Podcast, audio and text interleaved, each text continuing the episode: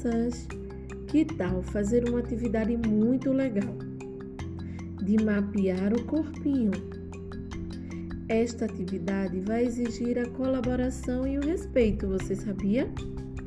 Bom, estou passando por aqui para explicar como será a atividade da página 55 do seu livro integrado, pois ela precisará de uma adaptação, por ainda estarmos distantes. Nessa atividade, pede que seja feito com um colega, mas como isso não será possível, você precisará da ajuda de alguém da sua família para mapear o seu corpinho. Como isso vai acontecer? Primeiro, separe uma folha maior que a sua altura. Observe a imagem no seu livro. Caso não seja possível, como sugestão, você poderá encontrar um lugar e poderá, que poderá ser feito o contorno do seu corpinho. Pode ser na areia da praia, no chão, que possa ser riscado, como com giz, por exemplo. Em seguida, você deitará em cima da folha, na areia ou no chão, e, pedir, e pedirá para a pessoa que estará com você fazer o contorno do seu corpinho. E se você, e se você tiver a oportunidade, poderá ser feito o contorno da pessoa que lhe ajudou nessa atividade. Que tal? Pense nas possibilidades e crie estratégias para realizar essa atividade. Tenho certeza que você vai gostar muito. Com essa atividade, você irá explorar as noções de lateralidade, comparar o tamanho e representar o seu corpinho em espaços diferentes. Aproveite essa atividade e divirta-se!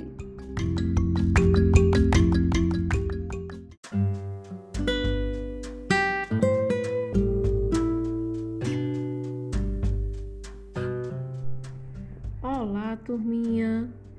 Vamos continuar a nossa leitura do texto O Nabo Gigante? Abra seu livro na página 175 e acompanhe a leitura de sua professora. Lá no seu livro de português, você irá encontrar a segunda parte da história O Nabo Gigante. Vamos ouvir? O rato puxou o gato, o gato puxou o cão, o cão puxou o menino, o menino puxou a menina.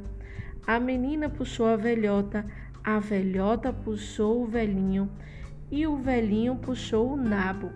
Puxaram, puxaram e de repente o nabo saiu. O nabo saiu da terra tão depressa que o gato caiu sobre o rato, o cão sobre o gato, o menino sobre o cão, a menina sobre o menino, a velhota sobre a menina, o velhinho sobre a velhota e o nabo ao lado de todos. A velhota, que era uma grande cozinheira, cortou o nabo em pedacinhos e fez um cozido muito, muito saboroso. E aí, gostaram da parte da história? Legal, não é? Perceberam que esse, esse pedaço da história houve também a acumulação de personagens? E a história foi criando um movimento de conto acumulativo. Agora é com você. Depois que você ouviu essa segunda parte da história, que tal treinar a leitura? Leia em voz alta para um adulto a continuação da história. Se preciso for, o adulto pode te ajudar. E é muito bom ler, não é? Conto com seu esforço e dedicação. Um grande beijo e até a próxima atividade de leitura.